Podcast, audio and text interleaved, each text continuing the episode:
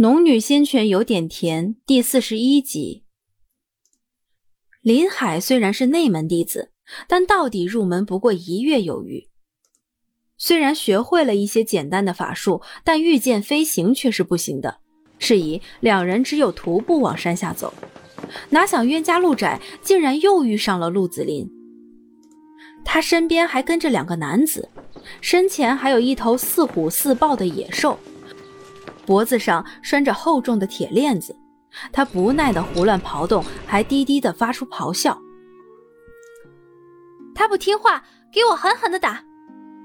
陆子霖一时并没有瞧见苏玲，只是盯着那咆哮的灵兽，冷声道：“是。”其中一个男子应声后，便扬起鞭子朝灵兽抽了一鞭。叫你不听话，叫你惹师妹生气。那灵兽被鞭子一抽。皮开肉绽，顿时更加狂怒暴躁，扯着厚重的铁链不断挣扎。苏林皱了皱眉，示意林海走快些，他不想再跟陆子霖有任何摩擦。这样一个蛮横的娇娇女，他没心情也没精力跟对方耗。可是陆子霖偏偏还是看到了他，也看到了他身边的林海，他眼神微微一闪，赵然。苏林脚步都没顿一下，只当没听见，继续往前走。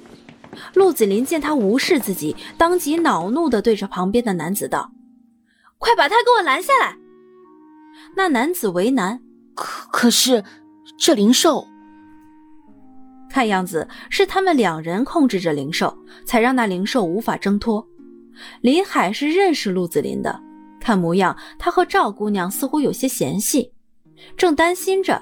想要不要拉着苏林快些走，却见苏林不慌不忙地看了陆子霖一眼，依旧缓缓慢慢地走着。陆子霖见此，原本漂亮的双眼瞪得有如铜铃，头顶积玉生烟。他直直地瞪着苏林，眼看着他一点点走远，握紧了拳头。林海紧张的出了一身冷汗。陆子霖是妙玉真人的掌上明珠，平日里在门派里横着走，没人敢招惹他。师兄们也不止一次告诫过此事，可是刚刚那一刹，他却做好了准备。若陆子霖真的要对赵姑娘动手，他即便法力低微，也要保护赵姑娘。如是想着，他悄悄转过头，看着她白皙细腻的脖颈以及那线条优美的侧面，心又乱了。他赶紧收回视线，不敢再侧头去看他。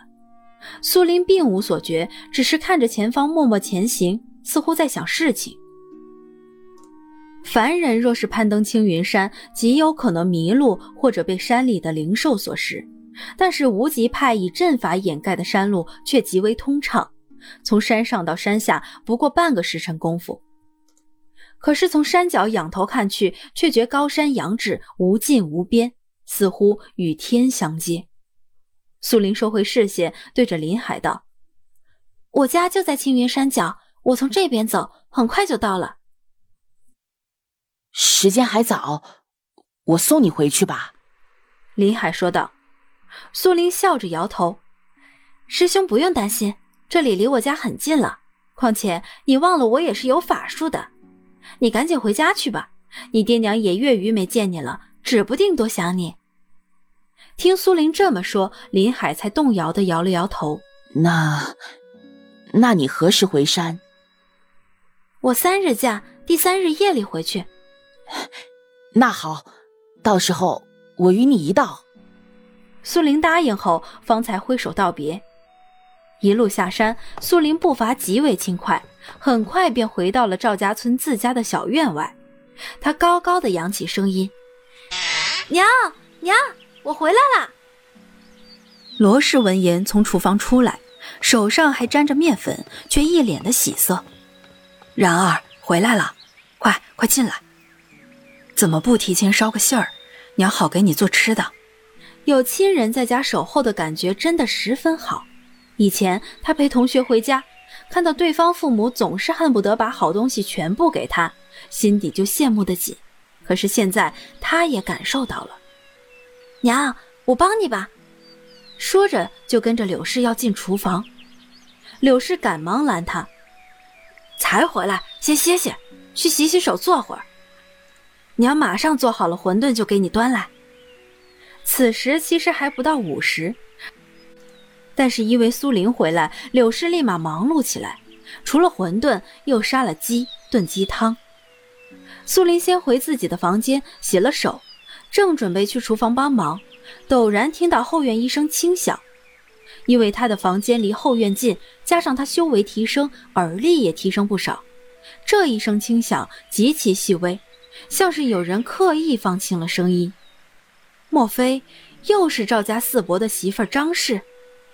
苏玲的眉头立马皱了起来，没想到张氏竟然还敢来此。是欺负他娘一人在家。想到此，苏林心中运了几分火气，故意放慢了脚步，悄悄缓缓地朝后院移去。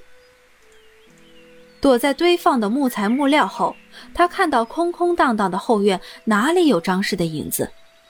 莫说张氏，就是个人影也看不见。苏林正准备走出来，却蓦地看到那浇灌灵草的壶盖翻开了。此时壶正缓缓倾斜，什么东西？苏林下意识地停住了脚步，仔细盯着那里。慢慢的，他看到一只毛茸茸的白爪子攀上了水壶的壶嘴儿，然后一个拳头大小的脑袋露了出来，竟然是一只似狐似猫的动物。它摇摇晃晃，似乎十分吃力，攀爬到壶上，猛地就跳了进去。苏林趁此机会飞快上前，想看看究竟是什么东西，却没想到他刚走近，那毛茸茸的东西竟然“竖”的一下从湖里跳了出来，一下子跃到了矮墙上凸起的泥块处，红色的眼珠警惕地盯着他，毛发也都竖了起来，还发出呜呜的似威吓的声音。苏林没有上前，而是站在原地打量着他。仔细一看，这动物既不是狐，也不是猫，长得却极为像这两种动物。体型只有一尺左右，一双眼睛红得十分漂亮。若不是他此时露出凶相，应该十分漂亮的。苏林低头看了一眼装着稀释灵泉水的水壶，然后抬起头来看着趴在墙上警惕的动物：“你想喝这个？”他指了指水壶。